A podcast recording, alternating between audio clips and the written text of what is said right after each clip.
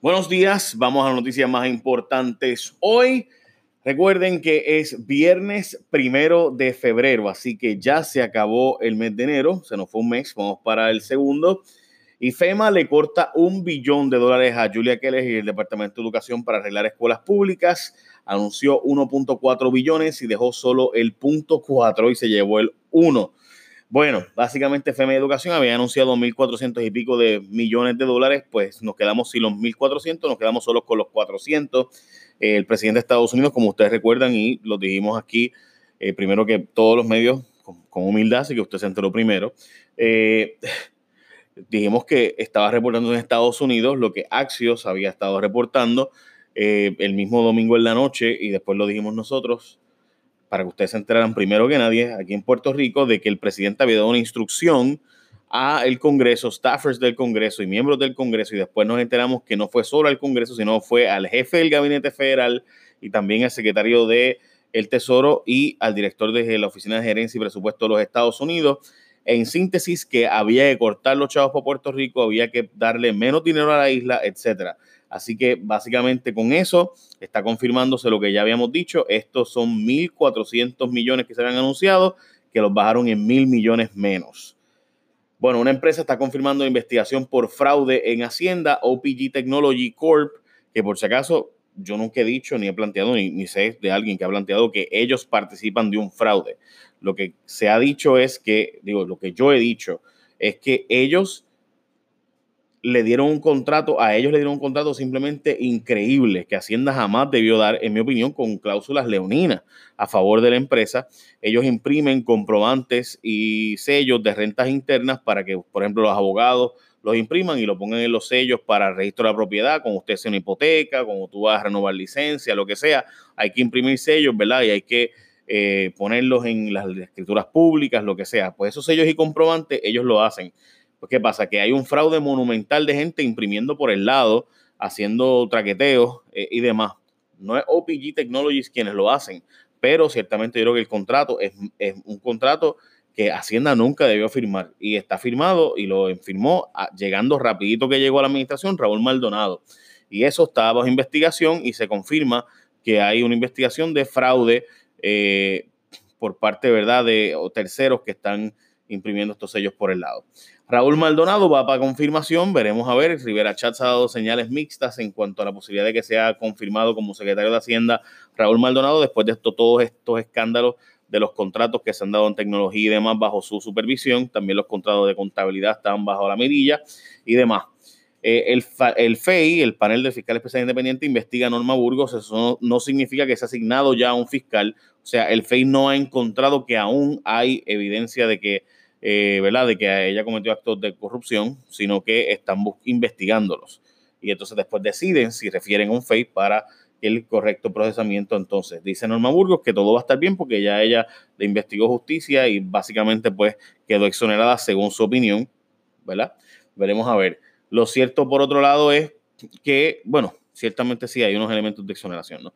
Este, pero también hay una investigación nueva en la Comisión Estatal de Elecciones que consiguieron 20 mil dólares para contratar, para hacer una nueva investigación sobre este asunto de los vagones y los manejos en la Comisión Estatal de Elecciones eh, de estos vagones que se dieron para, en donativos y que ustedes saben el mal uso que hubo y le dieron a empleados de la comisión, etcétera, etcétera.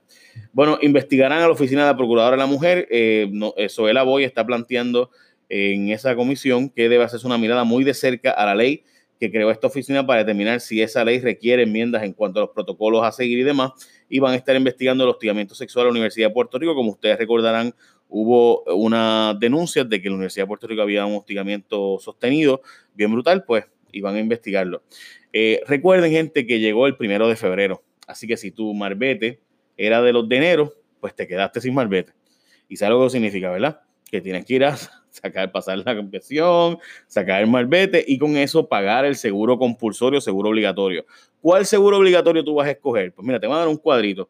En ese cuadrito tú vas a escoger a Integran, obvio, porque no hay rollo, con Integran es más sencillo, no tienes ni que llevar estimado, con Integran es gratis. Te pagan el mismo día el estimado con cheque, con depósito directo, lo que tú quieras. Además de eso, una vez tú arreglas el carro, lo llevas para la gente de. Mira, mira, lo arregló, pam, 100 pesos más. Boom Sí, así de simple. Cuando tú vayas a renovar tu marbete, te van a ese cuadrito, pues métele turbo y escoge Integran, una compañía netamente puertorriqueña. Bueno, van a prohibir el uso de sorbetos plásticos. Ya hay oposición y yo, ¿verdad? Leí una vez un letrero, eh, si no me equivoco fue en Colombia, un restaurante, no, mentira, en el tope del mundo, en Ecuador, que decía, pero si eso es un sorbeto nada más, dijeron 7 billones de personas. Este, que en el mundo hay 7 mil millones de personas y cada uno de nosotros usa estos sorbetos continuamente. Así que estamos hablando de que hay un proyecto que busca prohibir estos sorbetos plásticos. Y esto es un movimiento global, que no es solo obviamente en Puerto Rico, porque es global, tal y como dije, eh, que está planteando el que hay que buscar la manera de reducir la cantidad de sorbetos plásticos en el mundo y demás. Bueno, dineros para empresas que ayudaron a deambulantes en Puerto Rico. El Departamento de la Vivienda Federal anunció que le va a dar 18.6 millones a 56 organizaciones locales que le brindan servicios a deambulantes. También la policía anunció bloqueos para este fin de semana en San Juan, Utuado, Bayamón y Aguadilla. Y por si usted pregunta por qué los anuncian, el Tribunal Supremo de los Estados Unidos resolvió desde los años 70 que estos bloqueos hay que anunciarlos porque usted tiene derecho a la libre, al libre tránsito por ahí, usted tiene derecho a caminar por ahí si la policía te va a detener a todo el mundo, o sea, la policía no puede decir, ah, pues voy a detener cada tres o cuatro carros. No, no puede hacerse eso porque el Tribunal Supremo de Estados Unidos resolvió que la forma en que se hacía a veces era discriminatoria. Por tanto, para evitar el discrimen, hay que anunciar los bloqueos, no exactamente dónde, pero sí, por ejemplo, el pueblo. Eh, o decir la región policíaca, pues eso sí se puede hacer.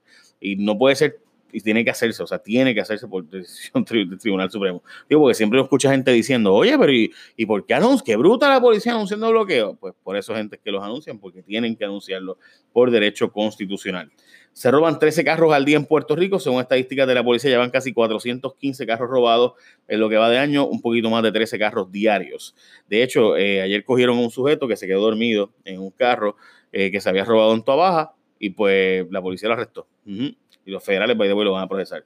Bueno, NF Energía, que eran los que iban a hacer el, la, la, ¿verdad? Que los que van a transformar la Central San Juan eh, a gas natural, de lo que usa hoy día, pues va a hacer, tiene planes de hacer un IPO para levantar capital. IPO es un Initial Public Offering o una oferta inicial, o sea, denme chavo y demás. Según un artículo de Seeking Alpha, la compañía tiene demasiada deuda y muy pocos ingresos para justificar el valor de mercado que están intentando asignarle a la compañía. Eh, deben leer el artículo, está bien interesante, lo puse ahí para que lo vean, pero en síntesis, pues es eso. Así que ya lo saben, esa empresa es la que viene a Puerto Rico y está por, ahí por Latinoamérica también haciendo proyectos de energía. Vuelve el mercado a comprar bonos de Puerto Rico, hay fondos mutuos volviendo a comprar bonos de la isla, según reporta Investment News. Eh, eso obviamente pues siempre es positivo el que alguien esté interesado en comprar bonos de Puerto Rico, pero en este caso eh, hay manejadores de fondos que entienden que el dinero que viene por María va a ayudar a la economía a crecer en 4 o 5 años y por ende compran bonos de corto plazo porque es buena idea comprar bonos de corto plazo. Eh, ahora, el problema es que si los están comprando fondos de especulación o hedge funds y fondos de cobertura, que son fondos que se dedican a especular y por ende no tienen problemas aguantando bonos que no estén pagando y que están, pues obviamente pues veremos a ver. Eso pues depende. Puse la, noticia, está, es de Bloomberg y eh, obviamente Investment News, así que pueden leerla ahí. en el resumen de noticias, por si acaso, en el link. Eh, proponen una licencia de conducir de Puerto Rico, se puede usar en Florida sin tener que cambiarla. O sea, eh, hay una propuesta, un senador demócrata de, Orlando está proponiendo que los licencias, senador por si acaso del estado de la Florida, no de un senador federal, que las licencias de Puerto Rico de conducir sean válidas por un periodo de dos años en la Florida para ayudar a los puertorriqueños que se están mudando allá así que no tendría que sacar la licencia y demás allá. Eh, dice que no solo la licencia, sino también licencias profesionales como de barbero, trabajador social, cosmetología, ingeniería, maestro, etc. Bueno, eh, la Autoridad de Energía Eléctrica le está dando un premio de consuelo eh, a empresas que, se quejaba y quedó puyúa. ¿Y por qué esta noticia para mí es tan importante? Yo siempre he dicho a ustedes que hay un asunto bien extraño entre Cobra y los federales y algún día va a pasar algo con eso porque la verdad es que los contratos de cobra eran una cosa absurda. Pues la cosa es que se suponía que iban a dar 300 millones a cada una de las empresas, cobra 300 millones, Mastec 300 millones y forman 300 millones. Eso fue lo que se dijo que iba a hacer cuando los Autoridad de Energía Eléctrica va a dar los contratos de reconstrucción de energía. Pues resulta ser gente que ahora la Forman la habían dejado, dejado afuera, a pesar de que, era la menos que cobraba, la menos cara, y a Cobra, que era la más cara, le dieron los 900 millones. En vez de dividir 300, 300, 300, dieron 900 a Cobra.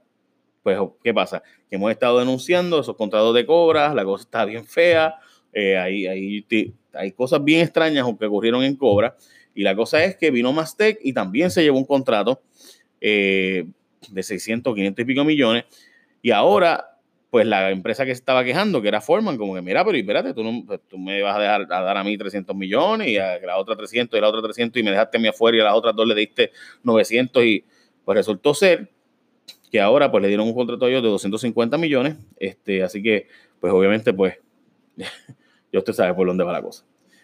Básicamente esas son las noticias más importantes. Hay noticias positivas como que la gente de la Fundación Clinton va a apostar 4 millones de dólares a la agricultura de Puerto Rico y otros fondos adicionales. En síntesis, esas son las noticias. Échame la bendición. Buen día. Y recuerde, cuando vas a renovar tu seguro obligatorio, marca Instagram. Una compañía netamente puertorriqueña. Cuando termine ahora, lo próximo es eh, Ricardo Vicentí va a dar un, en términos económicos cortitos, de noticias importantes económicas. Buen día, gente. Bendición.